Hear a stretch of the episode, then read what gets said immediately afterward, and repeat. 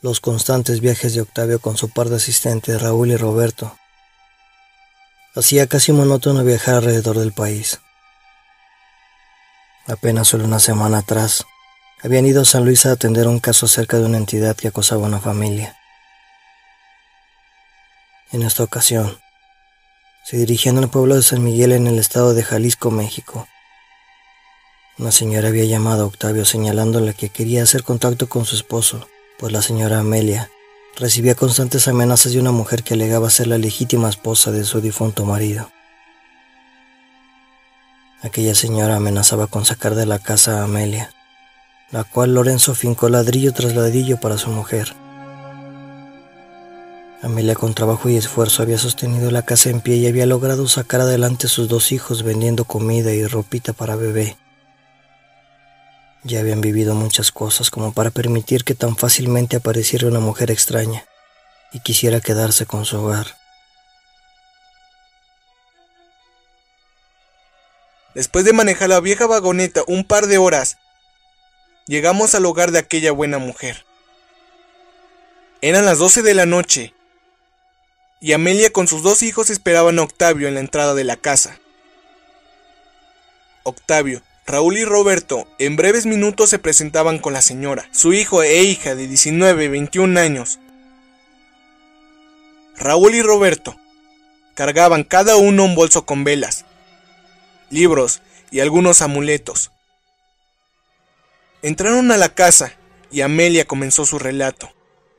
Después de explicar la extraña llegada de la supuesta esposa de Lorenzo, la amable señora dijo que Lorenzo se le había presentado en un sueño. Amelia se encontraba tejiendo un pequeño gorro para bebé. A lo lejos su nombre se empezó a distinguir. Era alto y un poco robusto con un traje gris antiguo. Era sin duda Lorenzo. Algo intentaba decirle a Amelia, pero era imposible entenderle. Desesperada comenzó a correr para encontrarle y abrazarlo. Pero al llegar a él, este se desvaneció dejándole hincada llorando triste. Octavio, muy atento, escuchaba el relato y le dijo algo a Amelia que le hizo estremecer. Él también se quiere comunicar contigo. El llanto de Amelia no se hizo esperar y Octavio pidió que la llevaran a la mesa del comedor. Y así fue. Los seis presentes se dirigieron a la mesa. Raúl y Roberto pusieron cinco velas. El ambiente era callado y hasta cierto punto tranquilo debido a la hora pues ya toda la gente dormía. La mesa era redonda para seis personas. Se encendieron las velas y se apagó la luz. Cada uno tomó asiento y se tomaron de las manos. Solo Octavio dejó la suya sobre un libro y bolígrafo que sostenía, pero Raúl y Roberto, uno de cada lado, lo tomaron por los hombros. Estamos aquí reunidos para invocar el espíritu del que en vida fuera Lorenzo Cárdenas. Le pido de la mejor manera a todo espíritu o entidad maligna que se aleje de esta mesa. Este portal se abre, pero solo es para Lorenzo. Entidades del mal y espíritus chocarreros Manténganse en la oscuridad.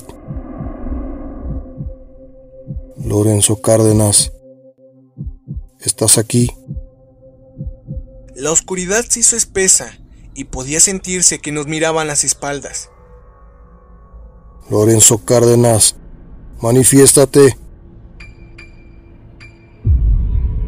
Sonaron las teclas del piano que se encontraba en la sala. Sin duda había algo inmaterial que estaba ahí con ellos aunque no sabían si era Lorenzo. Lorenzo Cárdenas. Amelia está aquí. Y quiere que le digas si tú tenías una esposa antes que ella. Las ventanas estaban cerradas, pero un extraño viento comenzó a resoplar las velas que estaban en la mesa, casi hasta apagarlas. Primero la de Raúl, después la de la persona a su izquierda, así sucesivamente hasta llegar a la vela de Octavio. Algo caminaba a su alrededor, y Octavio se sacudió agachándose. Después levantó su rostro, tomó el libro que tenía cerca de su mano, agarró el bolígrafo y comenzó a escribir. Los ojos de Octavio estaban en blanco y no pronunciaban palabra. Murmullos sonaban por toda la habitación y se podía sentir la mirada penetrante de más de una entidad. Octavio de pronto se echó para atrás violentamente y se desmayó. Nadie debe de soltarse de las manos, dijo Roberto. Octavio poco a poco volvió en sí. Este portal se cierra, Lorenzo. Ahora puedes descansar en paz. Así como llegó aquel viento, se fue. Y Octavio dio por terminada la sesión. Roberto tomó el libro y comenzó a leer. Debo decirte que reconozco haberme casado con otra mujer, pero el amor de mi vida es Amelia.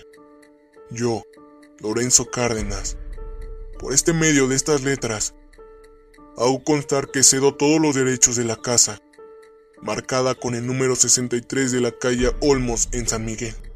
Por tanto le pertenece a la señora Amelia Sánchez, madre de mis dos hijos. Firma, Lorenzo Cárdenas. Gracias a estas letras, Amelia logró reclamar la propiedad como si fuera un testamento. Un notario revisó la firma. Y la firma era totalmente legítima.